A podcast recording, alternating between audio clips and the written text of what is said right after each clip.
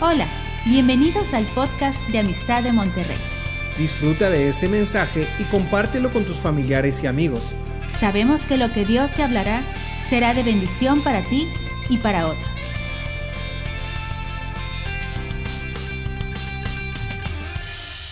Bueno, continuamos con el capítulo 19 del libro de Apocalipsis. No sé cómo vayan ustedes con todo esto pero ahora que estuvimos fuera, que estuvimos en Yucatán, eh, fuimos a la playa y, vimos cosas que eran muy apocalípticas. Realmente nos llamó la atención. Vimos lo que conocemos como el niño o, la marea roja, y una cantidad de peces muertos en la orilla del mar por kilómetros. Y nunca habíamos visto una cosa así, y era muy raro ver eso ahí.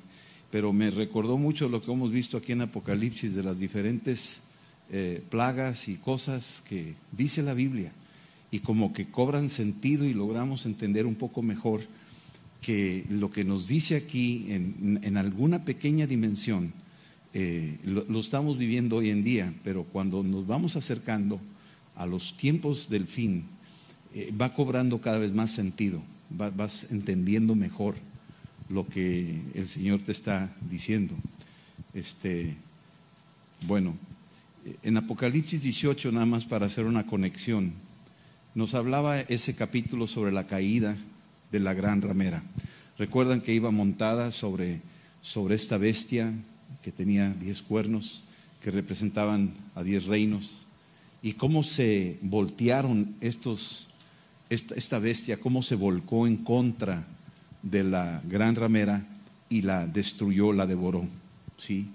Y nos habla aquí de la manera en que en los finales de los tiempos el sistema que existe, un sistema religioso, un sistema que ha, tenido al mundo entero confundido y engañado, eh, se está apoyando mucho en otros sistemas, en sistemas económicos, políticos, militares, y estos sistemas tarde que temprano se le van a voltear y van a, van a hacer a un lado este sistema religioso y va a prevalecer ahora el otro sistema, los otros sistemas o lo que conoceríamos como el anticristo, que va a ser el que va a gobernar y se va a asignar a sí mismo como Dios.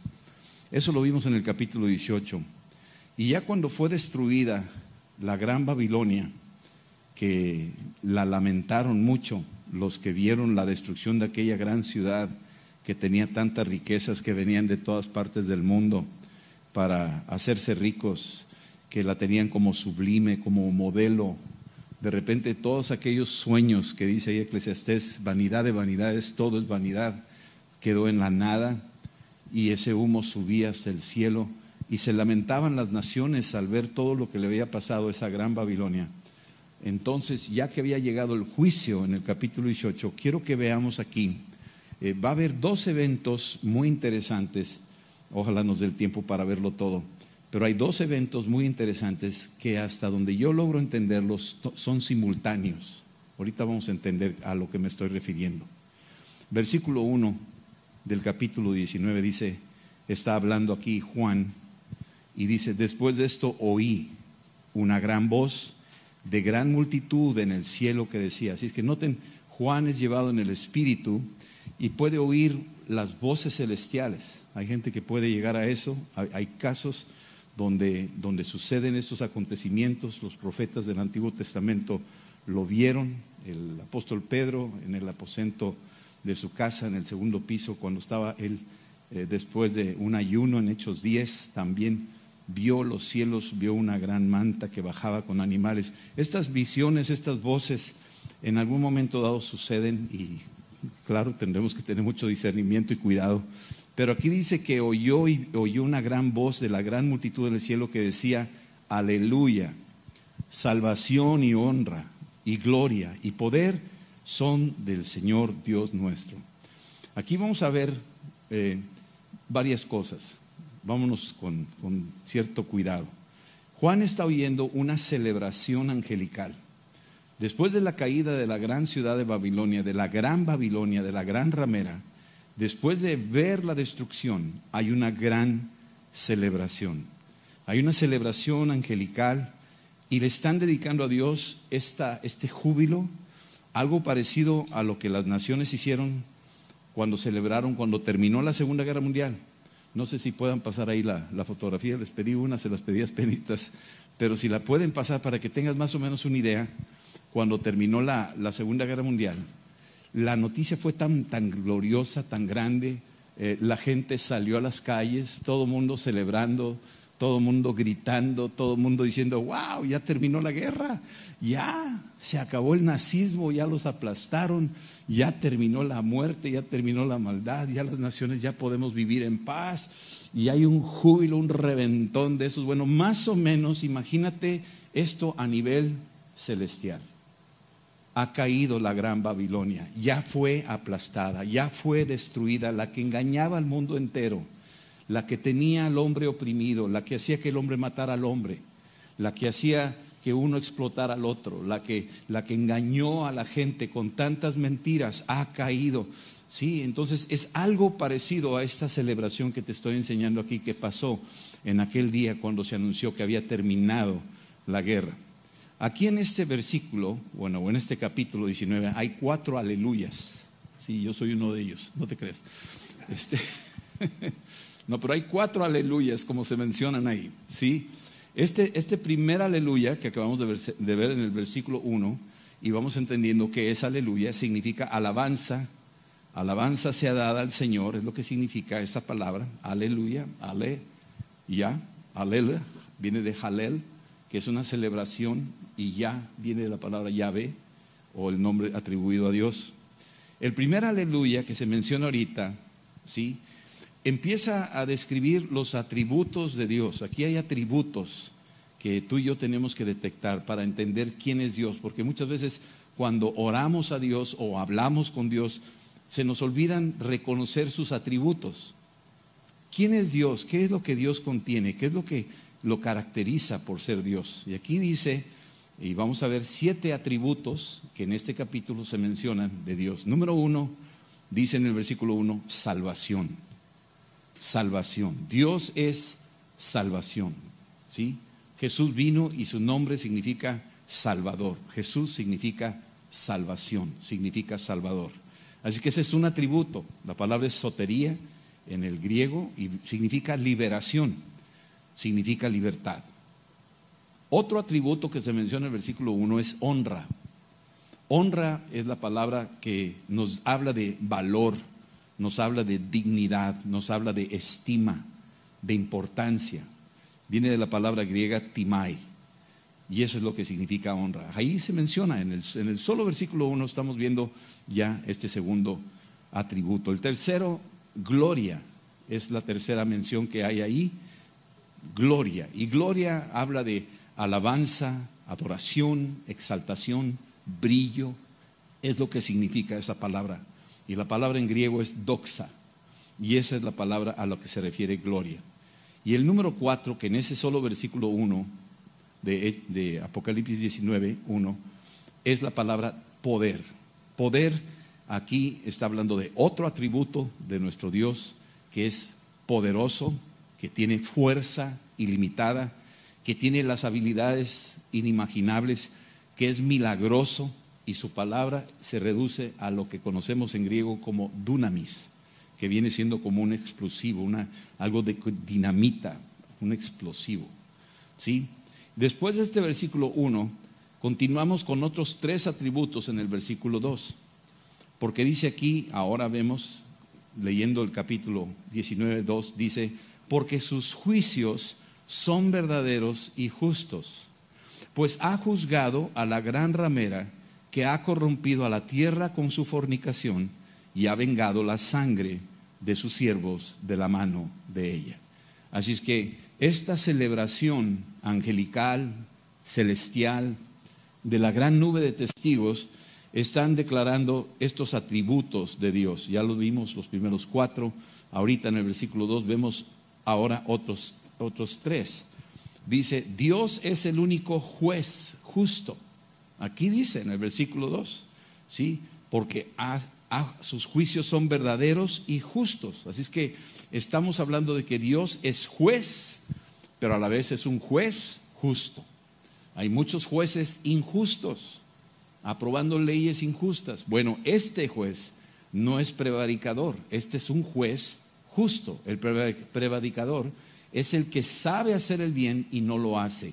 El que tiene el poder para hacer cosas justas y no las aplica, sino se pandea para un lado o para el otro por intereses económicos, políticos, ideológicos. Pero en este caso, nuestro Dios es un juez justo.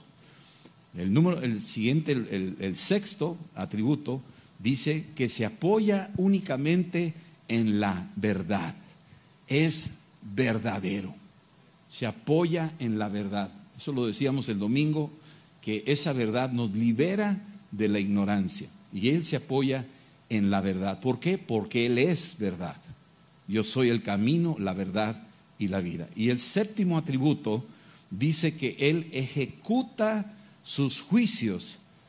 Y yo podría decir quirúrgicamente, esta es la palabra, quirúrgicamente. Es decir, cuando alguien se hace una operación hoy en día, pues no la haces con un machete, ¿verdad? Porque entonces no sería tan quirúrgico, te llevarías de encuentro muchas cosas. Pero en el caso de nuestro Dios es un, es un, es un juicio quirúrgico, preciso. No se lleva nada que no debe de llevarse, se lleva lo que se tiene que llevar. No destruye nada que no tiene por qué destruirse, destruye lo que tiene que ser destruido. Este es un juez que sus juicios, dice aquí, sus juicios, me, parece interesante, ha juzgado, ¿sí? Sus juicios son verdaderos y son justos. Entonces, este, esta forma de estos juicios quirúrgicos, si quieres llamarle así, me dejan ver que no hay injusticia en Dios, no hay error en la forma en que Él determina destruir. Cuando uno dice, ¿por qué va a destruir la tierra tan bonita? No, Dios no se equivoca. ¿Por qué trata Dios así a, los, a los, malos? ¿A poco Dios tiene un, un infierno? Todo eso es un juicio quirúrgico. Es preciso, no es algo eh, voluntarioso y atropellado, sino es algo hecho con sabiduría grandísima destruir, ¿sí? No se equivoca cuando hace sus juicios, ¿sí? Su juicio ha venido sobre la gran ramera y ha venido sobre la gran ramera básicamente por dos razones, lo dice el versículo 2, por dos razones viene. Número uno, porque la gran ramera corrompió la tierra con su fornicación. Hay dos tipos de fornicación. La fornicación tanto espiritual, la que es la idolatría, la que es la mezcla, la que combina las cosas divinas con las que no son de Dios. Esa es una fornicación. La otra es la fornicación carnal, aquella que ya es el deterioro en sí de la inmoralidad del hombre, su lujuria, su perversión y toda la inmoralidad sexual. Estos dos fueron los motivos de este juicio quirúrgico de parte de Dios sobre la gran ramera. La ha destruido y se está haciendo una gran celebración. La otra razón, aparte de la fornicación, es que esta gran ramera derramó sangre inocente, derramó sangre de mártires, personas que sostuvieron el Evangelio, que anduvieron en la verdad, que hablaron sin avergonzarse del Evangelio, pero la gran ramera los atacó, los persiguió, los decapitó, los eliminó. Y Dios toma en cuenta todo eso y dice eso va a ser causa de tu juicio. Y Dios los va a juzgar. Dios no se va a olvidar de eso. Lo tiene apuntado. Versículo 3 de Apocalipsis 19.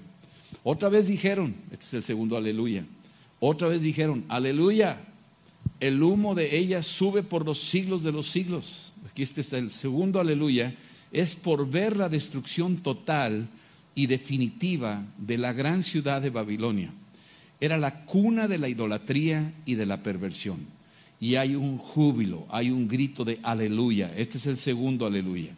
Cuando uno oye la sinfonía de Tchaikovsky, no la, puse, lo hubiera puesto para que más o menos entendieran, pero como es un poco larga hay que explicarla. A mí me, encantó cuando empecé a entender qué significaba esa sinfonía de 1812, la sinfonía de, Federico Tchaikovsky. Y esa, esa sinfonía es cuando entraron los franceses y trataron de conquistar Moscú. Y cuando llegaron los mismos rusos quemaron la ciudad y no les dejaron nada, no dejaron lugar a los franceses donde esconderse. Y como se avecinaba el invierno, los franceses tuvieron que salir huyendo. Y al salir huyendo, el invierno vino y los sorprendió y destruyó al ejército de Napoleón. Y entonces Federico Tchaikovsky hizo una sinfonía que se llamó la, la Sinfonía de la Victoria Rusa de 1812. Y cuando uno oye eso, después de leer la historia, ¿qué fue lo que pasó? La misma sinfonía te va llevando y vas visualizando cómo se oprime el país de Rusia, tienen miedo y todo, y de repente cómo viene una gran liberación por algo sobrenatural que los defendió. Bueno, aquí están gritando aleluya. Esto es mucho más grande que aquella sinfonía de Tchaikovsky. Esto es algo tremendo de lo que estamos hablando. Olvídate la sinfonía de este Tchaikovsky. Esto es algo tremendo de lo que estamos diciendo. Es cuando empiezan a gritar aleluya al ver la destrucción total y definitiva del, adversario, de todo lo que él hizo, de toda esta Babilonia que engañó al mundo entero. Versículo 4 de Apocalipsis 19. Los 24 ancianos y los cuatro seres vivientes se postraron en tierra y adoraron a Dios que estaba sentado en el trono y decían, amén, aleluya. Este es el tercer aleluya. ¿Sí? Estamos viendo a los 24 ancianos, los que vimos ahí en Apocalipsis 4 y 5. Estamos viendo a los cuatro seres vivientes. Estos que están delante del trono están todos postrados delante del trono del Cordero de Dios y empiezan a decir amén, es decir, así sea, así sea. Ese amén significa eso, así sea. Si es cierto, bien merecido lo que se le hizo a Babilonia. Amén implica una aprobación unánime de parte de los 24 ancianos y de los cuatro seres vivientes unánimes dijeron, bien merecido, bien hecho, amén. ¿Sí? Cuatro seres vivientes y veinticuatro ancianos puestos de acuerdo y dicen el tercer aleluya. Versículo 5. Y salió del trono una voz que decía, alabad a nuestro Dios todos sus siervos y los que le teméis, así pequeños como grandes. Esta voz que sale del trono es la misma voz de Dios, la que, la que se oyó desde los cielos cuando Jesús salió de las aguas y fue bautizado ahí y se oyó, este es mi Hijo amado en quien tengo complacencia. Esta voz es la que está ahora oyendo, es del mismo Espíritu Santo el que está ahí y que adora y está sentado ahí con el Padre y el Hijo, es la Trinidad. ¿sí? A veces vemos al Padre y al Hijo y preguntamos, ¿dónde está el Espíritu de Dios en estos dos que están ahí? Porque el Hijo está sentado a la diestra del Padre. ¿Dónde está el Espíritu Santo? Pero aquí es donde sale la voz. Y esa voz es la voz del Espíritu. Es la misma voz que oímos en Apocalipsis capítulo 1, donde Juan oyó y dice, y volteé y vi la voz. ¿Sí? La voz lanza una orden. Y la orden que está lanzando en este versículo es, alaben a Dios todos sus siervos. Es como una instrucción, es como una orden, está dando una señal. Alaben a Dios todos sus siervos. ¿Sí? Está incluyendo los 24 ancianos y los cuatro seres vivientes. Está incluyendo a los ejércitos angelicales que están celebrando. Está incluyendo a la gran nube de testigos. Está incluyendo a la misma iglesia. Está incluyendo a todos los que temen a Dios, tanto pequeños como grandes. Está incluyendo este paquete de grupo de personas, grupo de seres celestiales que están ahí y les está diciendo, alábenlo, todo lo que respira, alabe a Jehová. Versículo 6. Y oí como la voz de una gran multitud, como el estruendo, quiero que subrayen esa palabra, estruendo. Oí como la voz de una gran multitud, como el estruendo de muchas aguas y como la voz de grandes truenos que decía, aleluya. Aquí viene el cuarto ¿sí? La cuarta vez que se menciona aleluya, porque el Señor nuestro Dios Todopoderoso reina. Él es el que reina, ¿sí? Y entonces esta palabra, oí una voz, ¿sí? De una gran multitud como el estruendo de muchas aguas. No sé si les ha tocado escuchar alguna cascada eh, que produce así un ruido tremendo. No he estado ahí en las cascadas de Niágara, pero dicen que es un estruendo cuando oyes caer las aguas, ¿no? Tremendas, es un ruidazo que generan. Bueno, este estruendo, dice, de muchas aguas, está hablando de estas, de estas, de estos eh, formas de manifestación que está oyéndose, ¿sí? El cuarto aleluya viene de una innumerable, yo diría, incontable cantidad de personas que Dios las ve como las aguas. Dios ve a este grupo de personas, estas multitudes como las aguas, nos ve como agua el Señor. Y esta agua cuando nos unimos, aquí tenemos solamente una muestra, cuando nos reunimos para alabar a Dios y cantar sus alabanzas, se oye ese, ese murmullo, ese estruendo, tal vez a cierto nivel, pero imagínate si fuéramos diez mil, y si fuéramos cien mil, y si fuéramos cinco millones, y si fuéramos mil millones, un gran estruendo, te aseguro que la misma tierra temblaría, del estruendo de multitudes que están alabando al Señor diciendo aleluya. Una alabanza donde toda lengua, todo pueblo, toda tribu y toda nación estará alabándole al Señor y dándole gloria porque ha sido destruida la gran ciudad de Babilonia, porque ha sido vencida la gran ramera, está aplastada.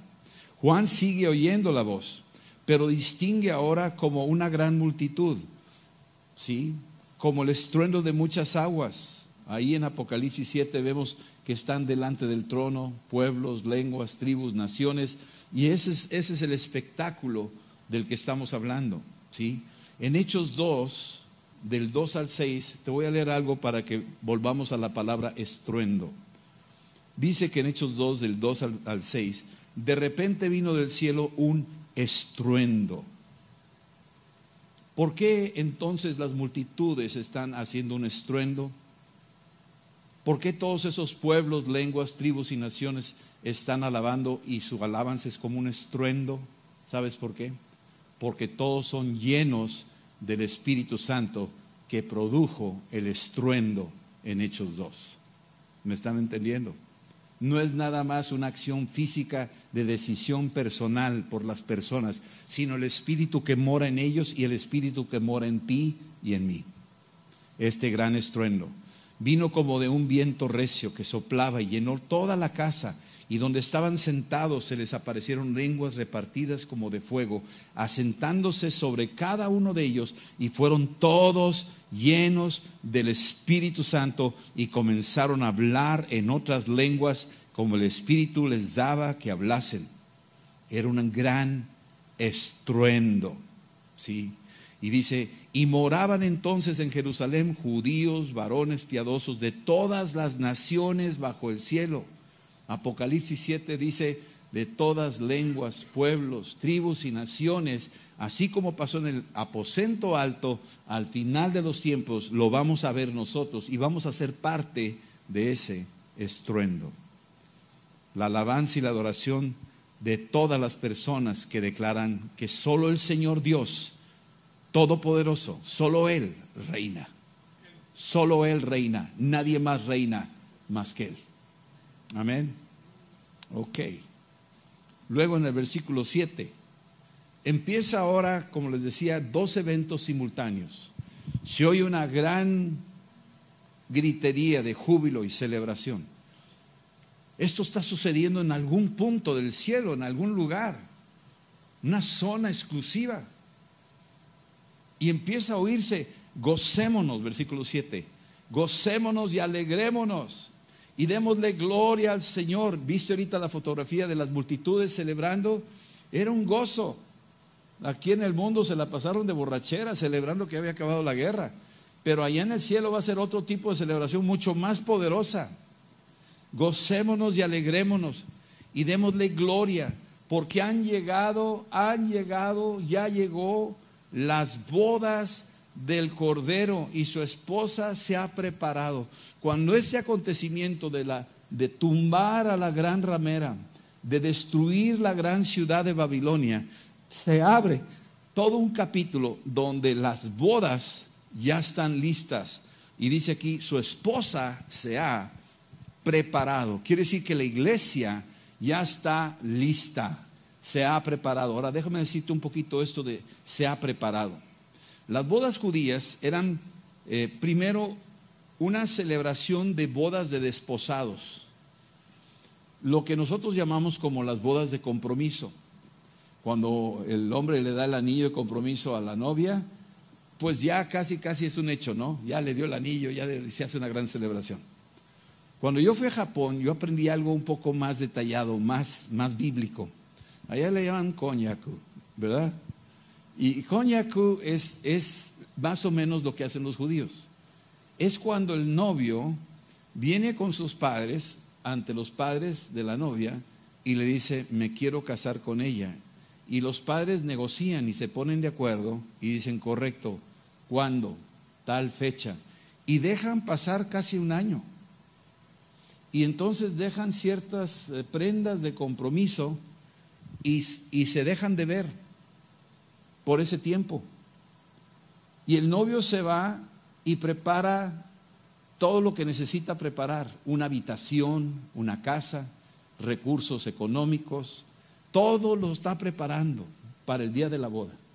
Y le manda de vez en cuando ciertas cosas a la novia para que se vaya arreglando, para que se vaya poniendo bonita. Él no la está viendo todavía. Y entonces pasa el tiempo y el novio ya está listo y entonces cuando ya está hecho el tiempo del desposorio, donde ya terminó ese periodo de espera y de separación, aunque están realmente ya casados, ya están casados, pero no está consumado el matrimonio hasta la noche del, en el lecho matrimonial. Ahí se consume, ahí termina, ahí se concluye. Pero antes de que llegue eso, para los ojos de todos, ya está hecho, ya es un pacto, ya están totalmente de acuerdo y todos están celebrando ya que esto ya sucedió. No hay marcha para atrás. Ya está hecho. Este es lo que estamos hablando de lo que es ser desposados. Y de esa manera, cuando Cristo muere en la cruz, le dice ahí en Juan 14 a sus discípulos, voy pues a prepararles un lugar y volveré por ustedes. Le está hablando a la novia. Le está diciendo, voy a irme, les voy a preparar en la casa de mi padre, muchas moradas hay. Les voy a preparar un lugar y cuando ya esté todo listo, cuando termine nuestro desposorio, yo voy a venir por ustedes. Ahora, durante ese desposorio hay muchas aflicciones, hay muchas dudas. No se voy a ir con otro, no se vaya a ir con otra. Este, no me vaya a fallar, este y el otro, empiezas a pensar mil cosas. Y todo ese proceso es parte de la aflicción de la iglesia aquí en la tierra mientras Jesús regresa. Como no ha regresado, la iglesia pasa por padecimientos, está pasando por, ¿a qué horas vienes? ¿Por qué te tardas? No te tardes. ¿Sí me explico? Ya, ya me llame, quiero ir contigo. ¿Sí me explico? Entonces, esto es parte de lo que es el desposorio, de lo que estamos hablando. ¿Sí? Le pasó a José y a María fueron desposados. No la conoció y sin embargo ella concibió por el Espíritu Santo. Eso era algo, pues no, no era permitido. ¿Cómo? ¿Cómo que se embarazó y todavía ni nos casamos? Y eso batalló mucho José para entender lo que Dios estaba haciendo. Era otra cosa, la forma en que lo estaba haciendo. Y es lo mismo para nosotros, que aun cuando Jesús se fue, ya nos embarazó con el Espíritu Santo. Pero todavía no viene Jesús y me lleva con él y, me voy a quedar con él de la manita caliente. Sí, pero ya, ya, ya entró. Ya está dentro de ti. Ya está operando dentro de ti el Espíritu Santo. ¿Sí? Es que la novia se prepara para mantenerse sin mancha y sin arruga. Entonces, en este salón grande, están celebrando los ejércitos, la gran nube de testigos, los 24 ancianos, los cuatro, los cuatro seres vivientes, están celebrando ahí. Alegrémonos y gocémonos porque han llegado las bodas del Cordero. Están todos celebrando. ¿Sí? Versículo 8. A ella se le ha concedido que se vista de lino fino. ¿Quién le compró el vestido fino? Pues el novio. ¿Cuándo se lo compró? Pues en el desposorio. ¿Sí? Que se vista de lino fino, limpio y resplandeciente, porque el lino fino es las acciones justas de los santos. Se está diciendo que mientras no regresa Jesús, la iglesia se está comportando como debe de comportarse, de una manera justa. Y entonces el Espíritu Santo declara que la novia se le ha concedido que se vista de lino fino. Lino es una planta, no es una persona. Lino, yo conozco un amigo que se llama Lino, pero no me refiero a él. Aquí es una planta. Y el mejor lino era de Egipto. Era un lino muy especial, que generaba un hilo que producía una tela muy suave y muy, muy hermosa, de mucho valor. Se ha vestido de lino fino, se ha vestido de lino limpio, no está sucio, está limpio. Y se ha vestido de una vestimenta resplandeciente. ¿Recuerdan a Jesús cuando subió al monte de la transfiguración? Sus ropas resplandecieron, se transformaron, se llenaron de luz. Tú estás vestido de eso hoy. ¿Y sabes quién te da ese lino fino? Cristo en su cruz. ¿Quién te da esa limpieza? Cristo por su sangre. ¿Quién hace que resplandezcas como luz en los lugares más oscuros, aunque tú no veas la brillantez? Satanás sí la ve muy bien y huye ante esa luz porque tú eres un hijo, una hija de luz, resplandeciente. Están muy quietos, pero está bien, no importa. ¿Sí? Bien, versículo 9. El ángel me dijo, escribe, bienaventurados los que son llamados a la cena de las bodas del Cordero. Y me dijo, estas son palabras verdaderas de Dios. Así es que ahora empieza a preparar este escenario. Estamos hablando de, dos eventos al mismo tiempo en dos sitios. Cáptenme, por favor, entiéndanme. Imagínate que estamos aquí en el salón de fiestas. Y le dice el ángel a Juan, le dice, ¿qué le dice? Escribe. ¿Qué te mandan cuando te van a invitar a una boda? Una invitación, ¿verdad que sí? Entonces, ¿qué le está diciendo aquí el ángel a, Juan? Escribe. O sea, prepara la invitación manda la invitación, pone el nombre de la persona invitada a la boda y dile que es bienaventurado, porque está siendo llamada a la cena a las bodas del Cordero. No vas a entrar sin esa invitación. Y la invitación no vas a ir tú por ella, te lo voy a mandar personalmente a ti. Tengo mis mensajeros que te entregan personalmente la invitación. Bienaventurados los que son llamados a la cena de las bodas del Cordero.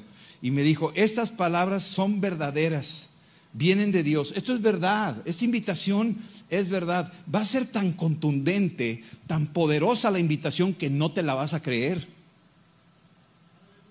No la vas a poder asimilar de lo que vas a ver.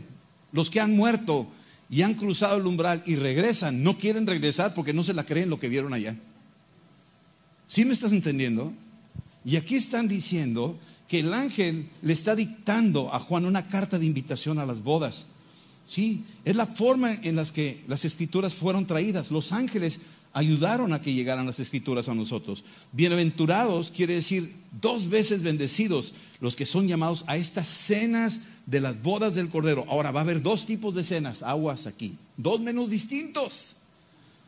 Y estamos hablando primero Aquí en el gran salón hay fiesta, hay gozo, hay una celebración y hay una invitación para que tú entres a la boda. Esa es una.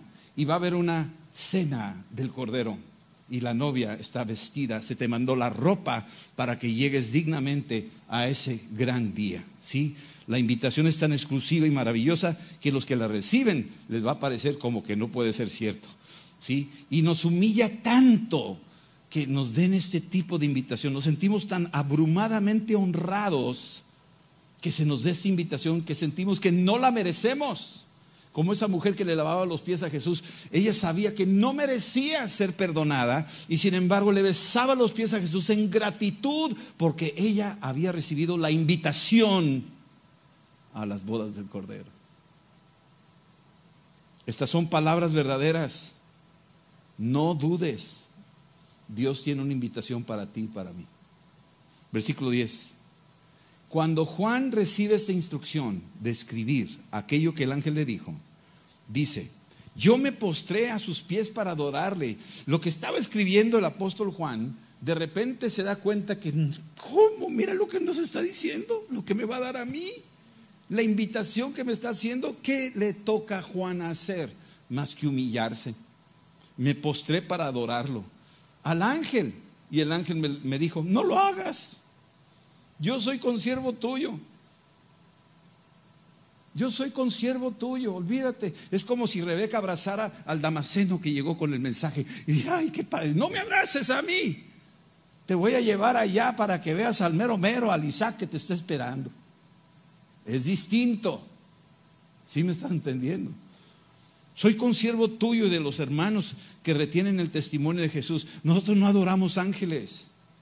No nos postramos ante nadie, ningún ser humano, ningún hombre, ningún santo, ninguna cosa. Nos postramos ante el Rey de la Gloria, que es Cristo Jesús.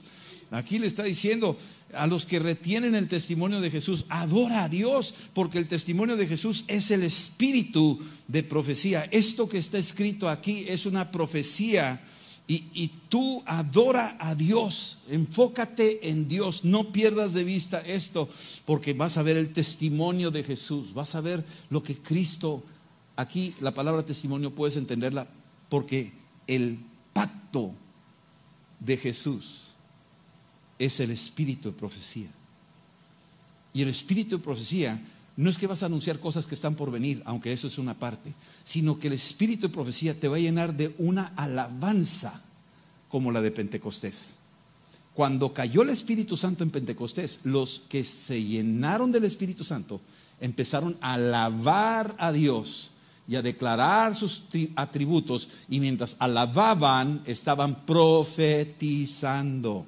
Cuando tú lees los salmos, estás leyendo profecías. ¿Y qué son los salmos? Puras alabanzas del Señor. Estás profetizando, te vas a llenar del Espíritu Santo y vas a decir, híjole, este es el Señor, bendice alma mía al Señor y bendiga todo mi ser su santo. Y vas a empezar a gritar proféticamente, porque tu corazón va a estar henchido de gratitud, porque el Espíritu de Cristo está en ti. Amén. Juan está tan maravillado ante tal honor recibido por esta invitación que se postra a los pies del ángel. Pero el ángel no acepta ninguna adoración. El ángel retiene su posición y se identifica con los consiervos y no acepta adoración de nadie. Este ángel apunta al único digno de adoración que es Dios. No a mí, a él. Cuando llegó Pedro a la casa de Cornelio, se postró Cornelio para adorar a Pedro. Y Pedro le dijo, levántate, yo soy hombre igual que tú, adora a Dios. Es a Él, a Él, a mí no. El testimonio de Jesús es el espíritu de profecía. Amén. Bien, versículo 11. Cuando vi el cielo abierto, era aquí un caballo blanco y el que lo montaba se llamaba fiel y verdadero y con justicia juzga y pelea. De pronto Juan cambia el escenario. Aguas. Imagínate que se sale de, la fiesta. Se sale aquí, está la música, el baile, la comida, la gente, todo, ¿sí? Y se sale. Y se sale para allá. Y cuando sale, ve otro escenario, simultáneamente. Y el escenario que empieza a ver es un escenario donde aquel que es fiel y verdadero está montando un caballo y está saliendo con sus ejércitos porque se va a agarrar a trancazos allá afuera. Va a haber, va a haber pleito.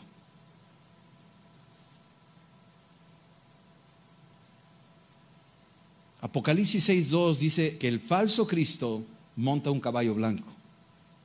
El falso Cristo. El verdadero Cristo aparece aquí en Apocalipsis 19:11. Este es el verdadero Cristo y está montando, ese es el fiel y verdadero que está montando un caballo blanco. Ahora sí se van a ver al tú por tú, a ver quién es el verdadero. Y se van a agarrar allá afuera. Al mismo tiempo hay una gran fiesta acá. ¿Cómo es eso? No te lo puedo explicar en detalle, pero hasta ahí entiendo. Jesús está montando un corcel blanco, es un tipo de la iglesia que la dirige Él. El corcel lo puedes ver en Job 39, versículos del 19 al 25. Te describe el caballo como la iglesia. Le dice aquí, tú le diste al caballo fuerza, vestiste tú sus cuellos de crines, tú vas a intimidar al caballo como si fuera una langostita. El resoplido de su nariz es formidable, escarba la tierra, se alegra en su fuerza, sale al encuentro de las armas Hace burla del espanto, no teme. Esa es la iglesia. Ese es el caballo blanco. Ese es lo que Cristo monta. No vuelve el rostro delante de la espada. Contra él suena la aljaba, el hierro, la lanza, la jabalina. Y con él, con el ímpetu, furor, escarba la tierra. O sea, la iglesia dice, ponme donde hay, mándame, envíame a mí. Es lo que está diciendo, es la mentalidad que está aquí aplicada a una tipología de un caballo. No le importa el sonido de la trompeta. Antes, como dice entre los clarines, ¡ea! O sea, él oye la voz que le está hablando en una lengua. Ea, ¿qué significa ea? Pues quién sabe qué significa, pero me dice a mí, ea quiere decir aviéntese. Ea quiere decir no le saques. Ea quiere decir la victoria es nuestra. Ea quiere decir ya les dimos en la torre. Ea quiere decir échele ganas. Ea quiere decir muchas cosas. ¿Sí están entendiendo eso? ¿Quién dice que no hay interpretación de lenguas? Claro que sí, aquí estamos interpretando ea. La pura ea te dice un chorro de sea, de cosas.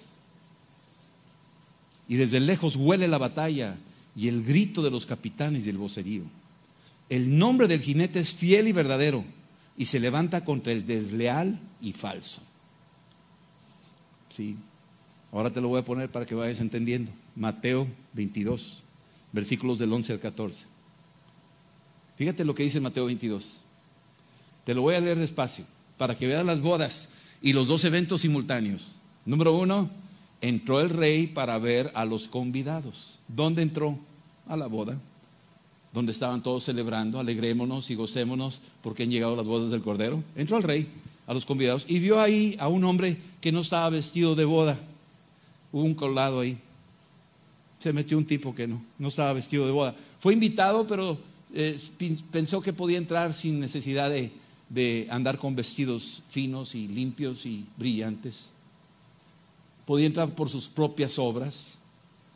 El hombre no estaba vestido de boda. Y le dijo el amigo, le dijo, fíjate lo que dice amigo. Y si le dice amigo es porque Jesús dijo, yo llamo, ya no los llamo siervos, les llamo amigos porque ustedes saben todo lo que yo sé.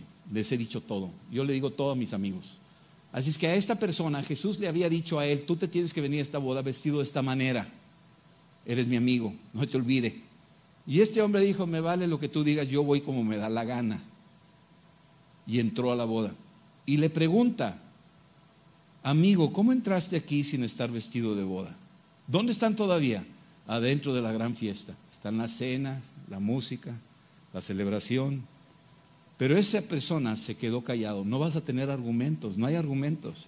Porque tú y yo sabemos lo que debemos de hacer para poder entrar a la boda. Entonces el rey dijo a los que servían, átenlo de pies y manos y échenlo a dónde? A las tinieblas de dónde? Afuera. Hay dos eventos simultáneos. Hay una gran fiesta aquí adentro. Pero allá afuera hay tinieblas. Y hay una gran guerra. Ahí será el lloro. Ahí será el crujir de dientes. Porque muchos son llamados y pocos escogidos. Estamos viendo dos escenarios. Uno es la boda, un tiempo de fiesta, pero el otro es de juicio, simultáneos. Uno es el cielo, donde hay gran celebración, y otro es el infierno, donde hay juicio, simultáneo. ¿Me están entendiendo eso? No, ¿verdad? Bueno. Versículo 12. Los ojos del que venía montando este caballo era como llama de fuego.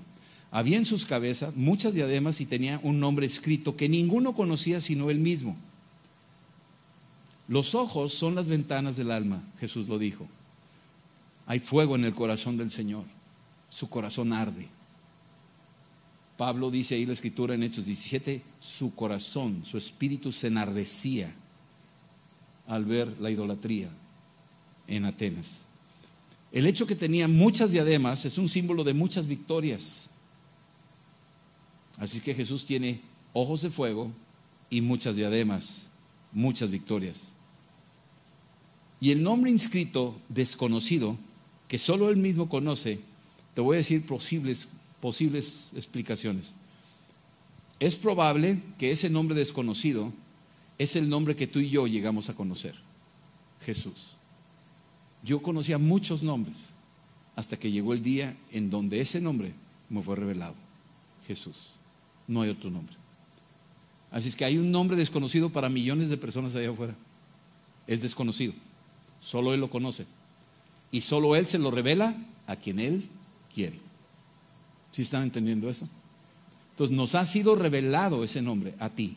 Un nombre desconocido para millones, pero a nosotros se nos ha concedido conocer ese nombre. Esa es una posibilidad. La otra es que puede ser que tenga un nombre que nos será revelado más allá en el cielo, porque Dios todavía no ha terminado. Seguirá enseñándonos muchas cosas en la eternidad. Tenemos mucho que aprender todavía. Y número tres, aunque dice que su nombre era desconocido, hay tres escrituras en este solo versículo, en este, en este solo capítulo, hay tres escrituras que hablan de tres nombres. Número uno, fiel y verdadero. Ese es, uno de sus nombres. Era su nombre. Versículo 11, su nombre es fiel y verdadero. Versículo 13, se le conoce como el verbo de Dios. ¿Sí? Y versículo 16, se le conoce como rey de reyes y señor de señores. Así es que estos son los nombres que podrían también atribuirse. Versículo 13. Este que montaba el corcel blanco estaba vestido de una ropa teñida en sangre y su nombre es el verbo de Dios. Jesús está vestido de ropa teñida en sangre. Esto está hablándote de esa, acuérdate que tú y yo somos miembros del cuerpo de Cristo y que al final de los tiempos nuestras vestimentas son lavadas con la sangre de Cristo. Así es que el cuerpo de Cristo está vestido con una ropa empapada en sangre. Tú eres miembro del cuerpo de Cristo, entonces tú estás empapado de la sangre de Cristo. Amén. Es la iglesia lavada. ¿sí? Bien. Versículo 14. Los ejércitos celestiales estaban vestidos de lino finísimo, blanco y limpio. Wow, estás hablando de, de todo este tipo, de lo mismo que estábamos hablando de aquellos que estaban vestidos de ropa de lino fino, la novia que estaba vestida de lino fino, blanco y limpio, pues ahora llegan todos con smoking a la, a la boda. No, no, sé, pero a veces llegamos a una boda donde todos están de smoking y no sabes cuál es el novio. Pero hay uno que se, se distingue por algo en particular de su vestimenta que lo distingue. Ese es el novio. Todos se parecen, pero ese es el mero mero. Y dice aquí, los ejércitos angelicales vienen vestidos de, de lino finísimo, blanco, limpio. Sí, son los mismos ángeles que tal vez vemos ahí en Apocalipsis del 1 al 3. Versículo 15. De la boca de este que monta el corcel blanco, de este fiel y verdadero, sale una espada aguda, sale de su boca, para herir con ella las naciones y él las regirá con vara de hierro, y él pisa el lagar del vino del furor y de la ira del Dios Todopoderoso. ¿Dónde va a suceder esto? Pues no va a suceder en la boda. La boda no va a ser un zafarrancho, no, va a ser afuera de la boda. Va a ser en un evento de confrontación donde Dios va a traer juicio sobre las naciones. Tú léete ahí Salmo capítulo 2, donde te habla con detalle de esa vara de hierro con que va a tratar a las naciones. Y ve también que de la boca de Jesús sale una espada. Es una espada que es la palabra, es la, palabra de Dios que sale de su boca. Efesios 6, 17, la, la palabra que es la espada del Espíritu. Y Hebreos 4, 12, que es la palabra más cortante que toda espada. ¿Sí? Esta espada hiere, golpea. Su profecía ya ha sido dicha y va a hacer efectos y estragos en las naciones. ¿Sí? Salmo eh, bueno, versículo, eh, versículo 16, perdón, en la vestidura y en su muslo tiene escrito este nombre. Fíjate qué interesante. En la vestidura y en su muslo tiene escrito este nombre. Noten que había un nombre misterioso. Bueno, aquí hay un nombre que nos va acercando. Se le conoce como Rey de Reyes y Señor de Señores. Aun cuando tiene un nombre secreto, Jesús deja ver algo que lo distingue. Él es Rey de Reyes. Rey de Reyes y Señor de señores. Esto es algo muy importante para nosotros. Y bueno, si seguimos leyendo, permítame un segundito.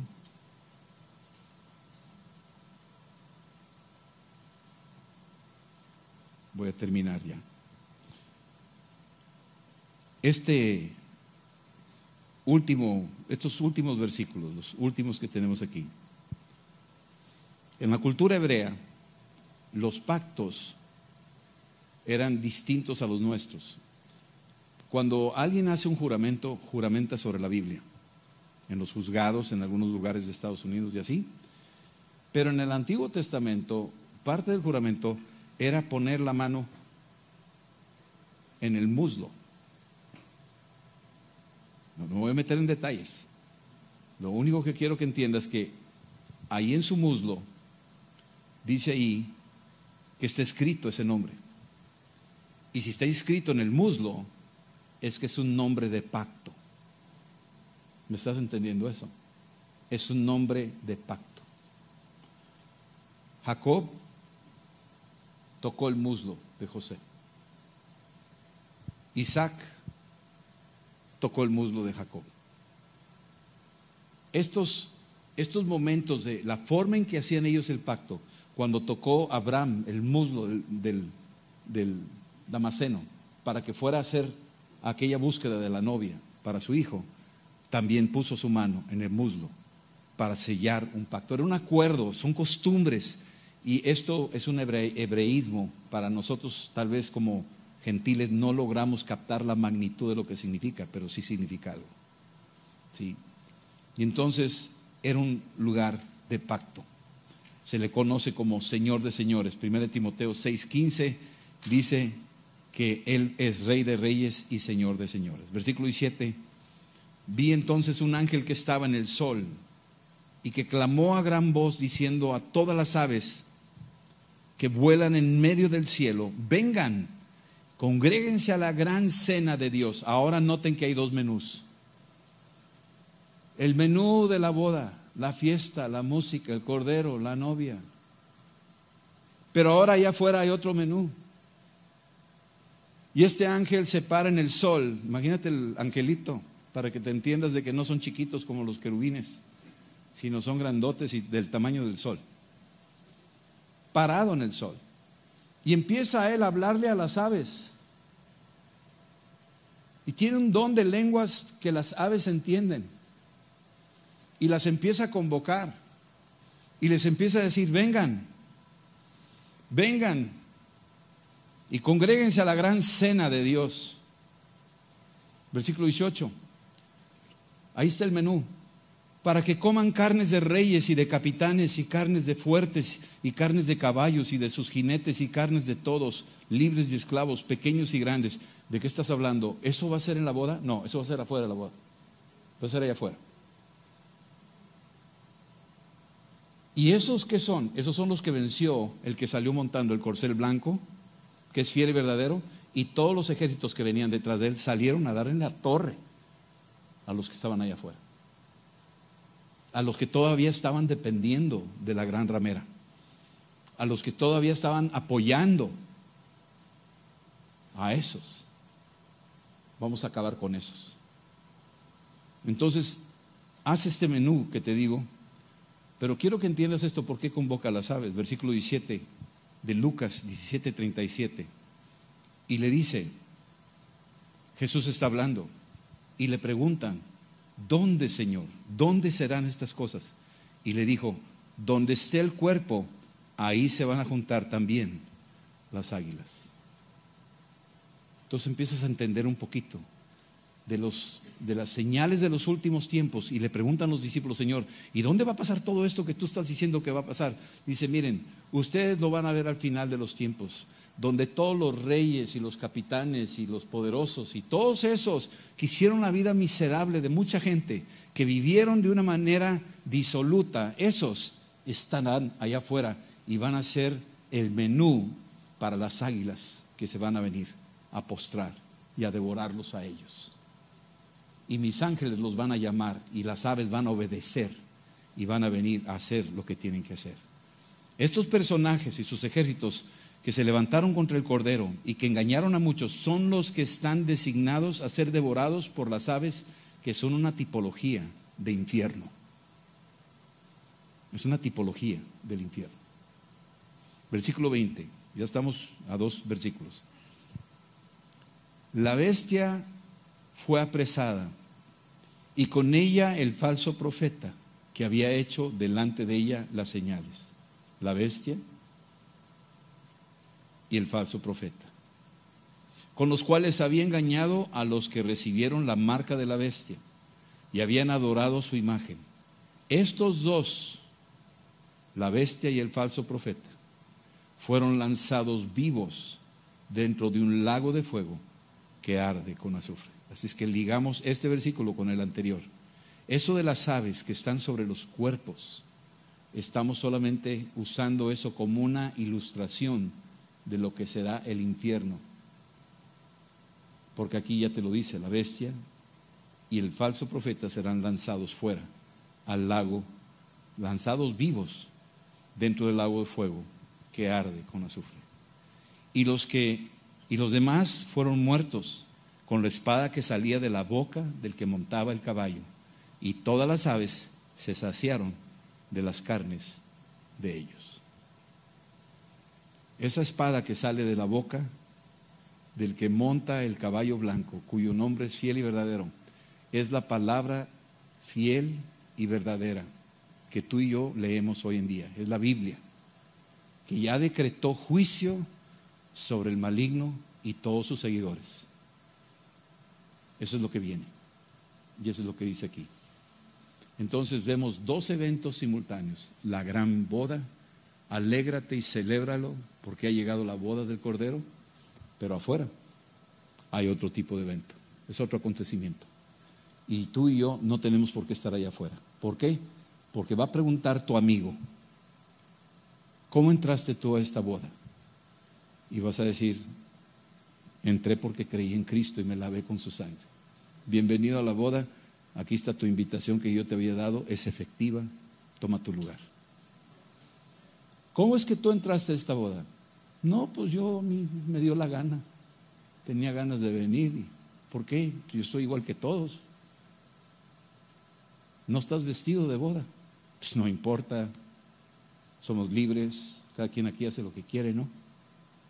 Agárrenlo por favor al muchacho este, afuera. Y tú, Angelito, llámale a los cuervos y a las aves de los cielos, porque van a comer muy rico esta noche. Vamos a orar.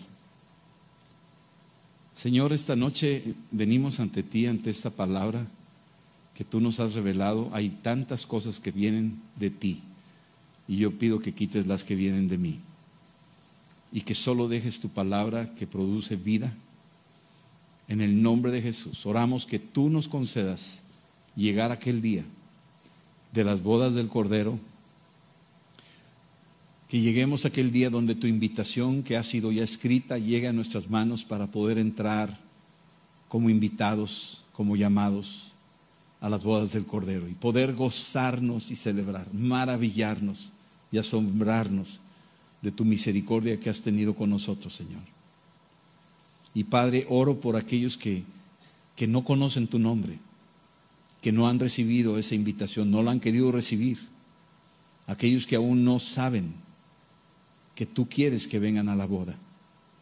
Llévanos a los caminos, a buscarlos, a todos, para que todos podamos entrar y celebrar en aquel glorioso día. En el nombre de Jesús, Señor. Gracias, Señor Jesús. Amén. Esperamos que este mensaje te ayude en tu vida diaria. No olvides suscribirte y seguirnos en nuestras redes sociales. Somos familia amistad.